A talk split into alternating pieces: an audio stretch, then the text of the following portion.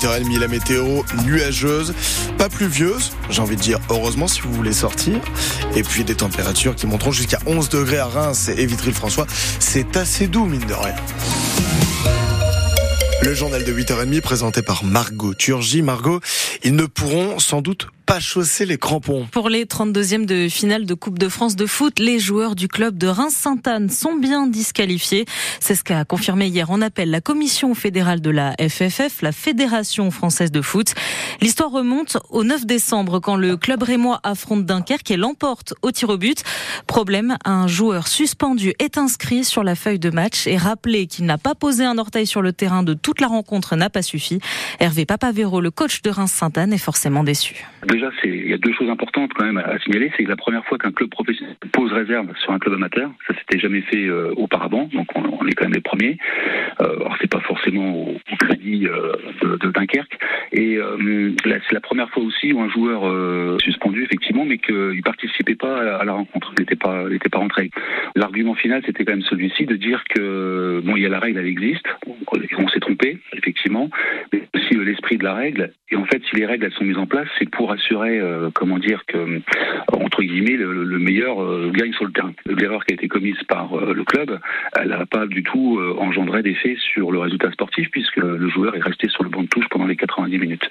Bon, ils n'ont pas entendu, la commission n'a pas entendu, on va dire, nos arguments hier. Hervé Papavero, l'entraîneur du club de Reims-Sainte-Anne, club de National 3, qui a une dernière chance de jouer les 32e de finale de Coupe de France grâce à la saisie du Comité national olympique. Allez, plus qu'un dodo à patienter. Un tout petit avant le nouvel an, demain avec sur les tables parmi les incontournables, les huîtres, bien sûr, nature avec du citron ou du vinaigre aux échalotes, c'est comme vous voulez. Et à Reims, le kiosque à huîtres de la rue Birette s'attend à en écouler 600 à 700 kilos pour ce 31 décembre. Son gérant raconte sur francebleu.fr. Les ostréiculteurs du Calvados et de la Manche, eux, passent des fêtes de fin d'année gâchées, comme pour leurs collègues du bassin d'Arcachon.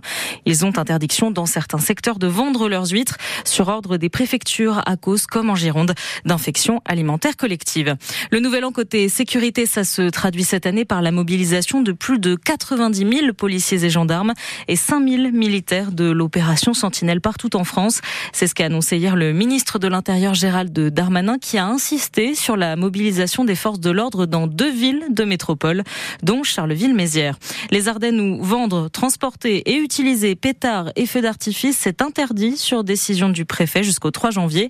Jusqu'au 2 janvier dans la Marne, pas de rassemblement festif musical non plus autorisé dans le département. Faire la fête le 31 décembre dans un Airbnb, c'est de plus en plus compliqué. Après des épisodes de maisons saccagées en Bretagne ou de soirées à 300 personnes en Haute-Savoie, la plateforme sert la vis ces dernières années. Une intelligence artificielle l'aide même à traquer les éventuels fêtards au moment de la réservation. Guillaume Fariol, ça oblige certains à revoir leurs plans. Océane avait imaginé un beau réveillon dans une maison avec jacuzzi accompagné de son conjoint et cinq de leurs amis. On ne voulait pas faire le bazar. Mais la jeune femme a dû revoir ses plans, impossible de réserver sur Airbnb. Je pense qu'on en a testé euh, pas loin de 10-12 logements qui nous ont refusé. Et on a essayé avec différents comptes, donc avec mon compte euh, voilà, de jeune femme. J'explique bien ce que je fais dans la vie, j'ai jamais de souci avec Airbnb.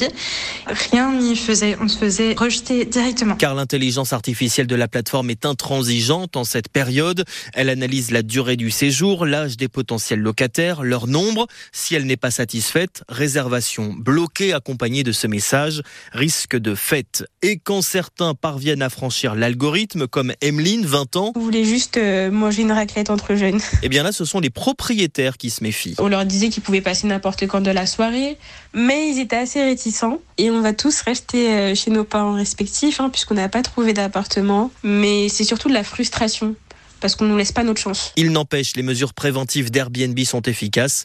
Depuis leur lancement en 2020, le nombre de fêtes signalées à la Saint-Sylvestre en France a chuté de moitié. Guillaume Fariol pour France Bleu Champagne-Ardenne. C'était une promesse d'Emmanuel Macron. Pour lutter contre le séparatisme, à partir de ce 1er janvier, la France ne va plus accepter d'imams détachés, c'est-à-dire envoyés par d'autres pays. Ceux qui euh, y sont déjà, environ 300, vont devoir changer de statut le 1er avril prochain.